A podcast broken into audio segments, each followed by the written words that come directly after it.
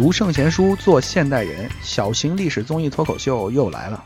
感谢捧场，老周说历史，我是老周，没有多老的老周。上集我们说到周穆王，他是一位超级旅行家，特别喜欢在祖国大地上四处转悠。那个时候的中国，连一条像样的路都没有，离开城市就是一片荒野。那如果要是徒步旅行的话，那难度就太大了。周穆王毕竟是天子啊，他出门肯定不能只靠腿。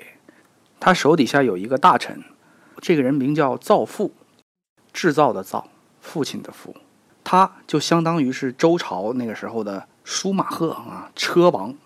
此人驾车的技术非常高超啊，当然了，他驾的车不是赛车，而是马车。周穆王出门的时候乘坐的车，就是这位造父给他传的。叫做八骏，八骏就是八匹骏马。这个八匹骏马的品种是一模一样的，身上一根杂毛都没有。有一个成语叫“一言既出，驷马难追”。天子所乘的车，那是由四匹马拉的，但是实际上要配一辆备用的，两辆车轮流的坐，所以总共就需要八匹马。周穆王有了这两辆车之后呢，他出门旅游就方便多了。有一天呢，他准备出门自驾游，哈，就让造父给他驾着车，奔着西方就去了。后面还跟着一群卫队，但是他那车太快了，随行的卫队以及后面跟的那一大帮人呢，很快就被甩丢了。甩丢以后呢，人家造父和周穆王他俩根本就是不管不顾啊，因为飙车飙嗨了嘛，顾不上那么多了啊。俩人就驾着车驰骋在祖国西部辽阔的大地上，那地方是地广人稀，山川壮丽。一边飙车一边就很开心呐，一路的方向照耀我心上啊！辽阔的边疆随我去远方。这俩人他不光爱飙车，还喜欢打猎。一路之上呢，看见遍地都是珍禽异兽啊，所以他们就一路追着这野兽跑，跑着跑着就转向了，迷失在荒野之中。这时候呢，他们就乐极生悲，白云悠悠，蓝天依旧，泪水在漂泊。为什么泪水在漂泊呢？因为出门没带 GPS 啊，找不见路了。那在一片苍茫之中，俩男的一起生活，啊，这是一件很不愉快的事情。没办法，那迷了路也不能在原地等待啊。周穆王跟造父一商量，哎，我们这后面跟的一大帮人，不知道什么时候都甩没了啊。现在我们这团队里面就剩俩人了，还有八匹马。要是论到辨别方向的能力的话，那八匹马才是专家。有道是两马识途，邻居通神。那现在咱们最应该尊重的就是马的意见，所以不如就由着他们的性子，走到哪儿算哪儿。于是呢，这八匹骏马就带着两人继续旅程。走了很久之后，离家越来越远。呃，终于呢，就看见远方天国那璀璨的烟火啊！这不是开玩笑啊，他真的是走到远方的天国了。到的这个地方啊，大家都很熟啊，他们是走到了西域的昆仑山。昆仑山上面有个瑶池，瑶池里面住着一位家喻户晓的神仙西王母，也叫王母娘娘啊。呃，有的人可能会说了，你这越说越邪乎了啊！这节目到底是老周说历史啊，还是老周说神话呀？呃，怎么连王母娘娘都出来了？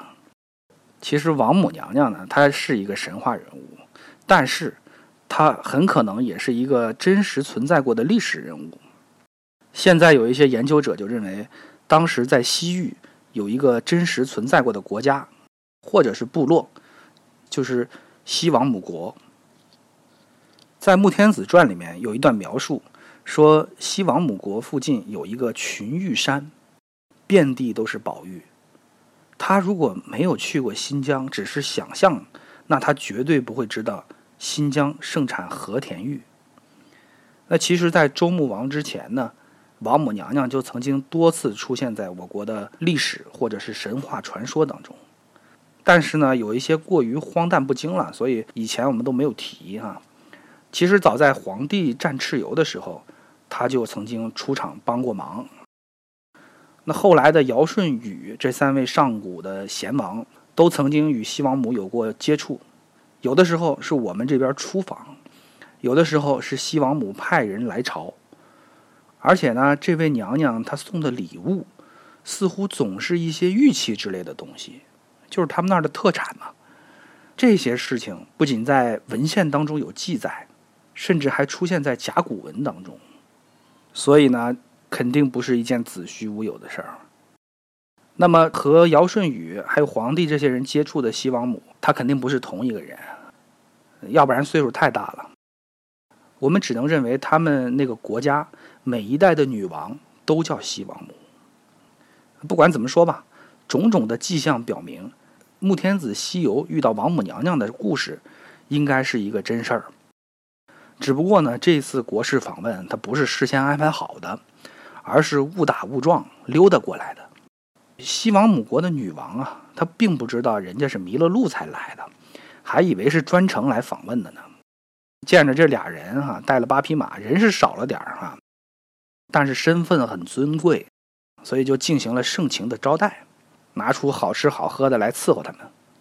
这穆天子和西王母啊，俩人国家元首嘛，是吧？那一开始呢，肯定是一本正经的谈论国家大事儿，还有世界局势啊。但是这谈来谈去呢，也就那么几句话，总绷着也挺没劲的。再往后啊，就一回生，二回熟。三回可以是是是吧？啊，就谈点深入的啦。这两位年轻的男女频繁的接触啊，身份地位又差不多。他这个年龄，我这个岁数啊，一个干柴，一个烈火的。这慢慢的呢，周穆王和西王母就不谈国家大事了，改谈恋爱了。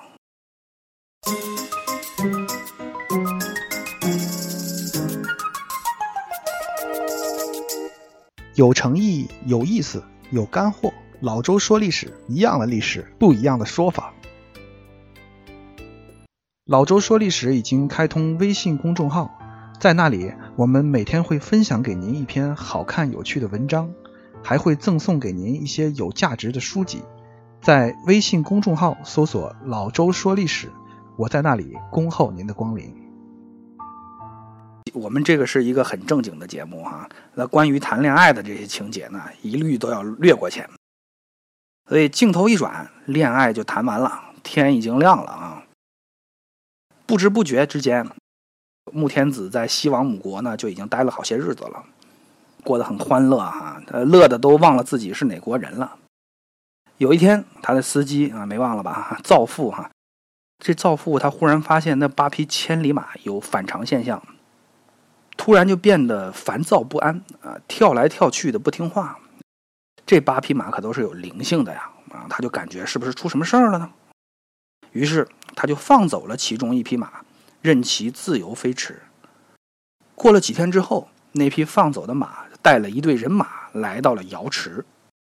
原来是穆天子的侍从们哈，这帮人呢，他自从跟丢了之后，一直也没敢回去。一直就在这个西部的旷野之中四处寻找，直到看见这匹千里马，才知道了瑶池的方位，也就跟着一起过来了。与此同时啊，这些侍卫们还带来一个坏消息：周穆王离开中原多日，东边有一个诸侯国趁机就叛变了，正在那闹事呢，都快打到首都了。周穆王一听就慌了神了，后院着火了啊！呃，赶紧就告别西王母。准备回朝，在临走之际呢，西王母恋恋不舍，她亲自的为周穆王献歌一首。哎，这是文言文的哈。这白云在天，山龙自出，道理悠远，山川见之。将子无死，尚能复来。翻译成白话文就是：一座座山啊，路途遥远；一条条水啊，艰险漫长。万水千山把我们阻隔两地。今宵离别后，何日君再来？啊！这穆天子一看呢，哎呀呀，这太煽情了，受不了，受不了啊！他情不自禁的也回应了一首，他说：“我在中原啊，还有一摊事儿呢，要不然的话，我哪舍得走啊？其实我也很舍不得。轻轻的，我将离开你，请将眼角的泪拭去。你问我何时再回来？不是在此时，不知在何时。我想大约是在三年后。这不是瞎翻译的啊，俩人确实是在唱歌，而且那个歌词的意思也确实差不多。人家不是说大约在冬季啊，是在大约三年后。西王母听了之后呢，他又唱了一段文言文。少数民族能歌善舞，俩人就这么你一首我一首的唱着啊，场面十分的感人。唱完之后呢，穆王就走了。三年之后，他有没有再次见到西王母呢？这个我们就不得而知了。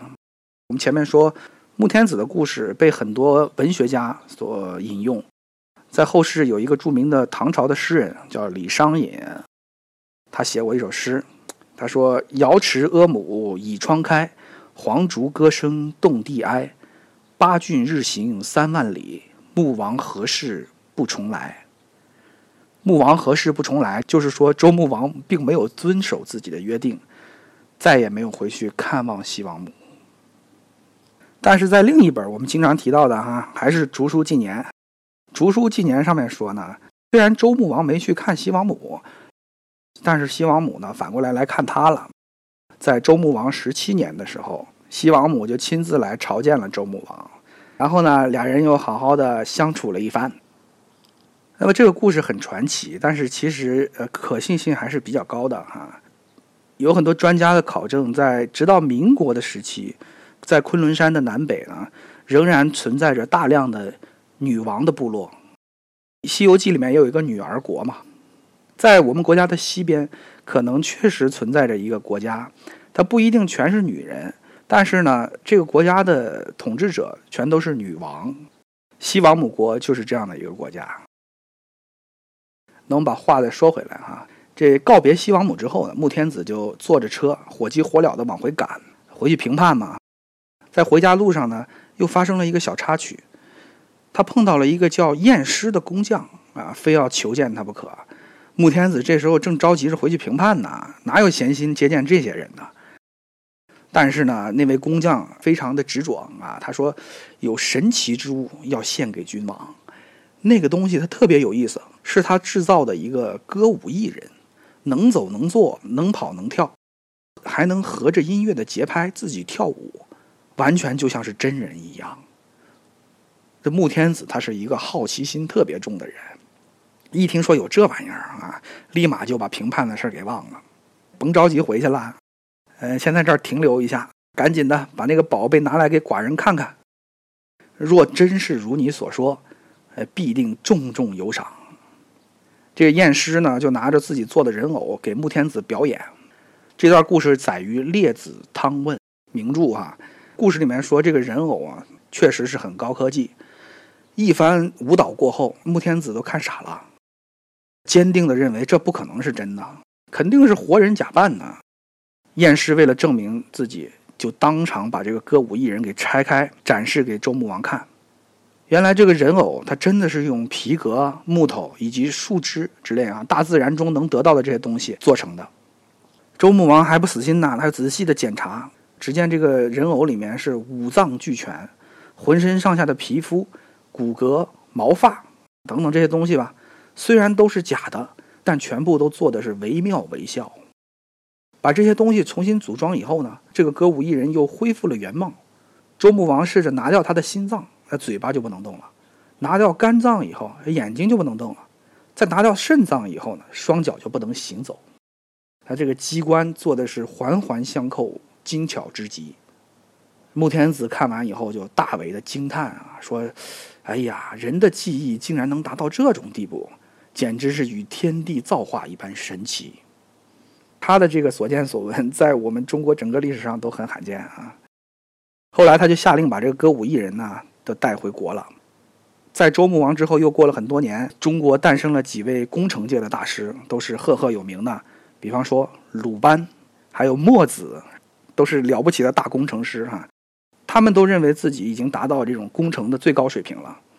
但是他们有两个学生曾经听说过这个验尸的记忆，他们把这个验尸的故事告诉鲁班和墨子之后呢，这两位大师终身不敢再谈论记忆。也就是说，这验尸的本事比鲁班和墨子还要高。那么穆天子回家路上这段奇遇呢，就告一段落了。这件事儿他并没有耽误穆天子平叛。后来他回到都城之后，没费多大力气就把造反的诸侯国给摆平了。在那场平叛战争之中，他的老司机造父立下了很大的功劳。后来穆天子就给了他一块封地，那块封地名叫赵城。后来造父就以地名做了自己的姓氏，改姓为赵。今天我们都知道，赵是一个多么尊贵而且特殊的姓氏。他的始祖就是一位老司机造父。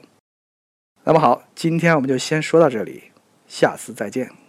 老周说历史已经开通微信公众号，在那里我们每天会分享给您一篇好看有趣的文章，还会赠送给您一些有价值的书籍。在微信公众号搜索“老周说历史”，我在那里恭候您的光临。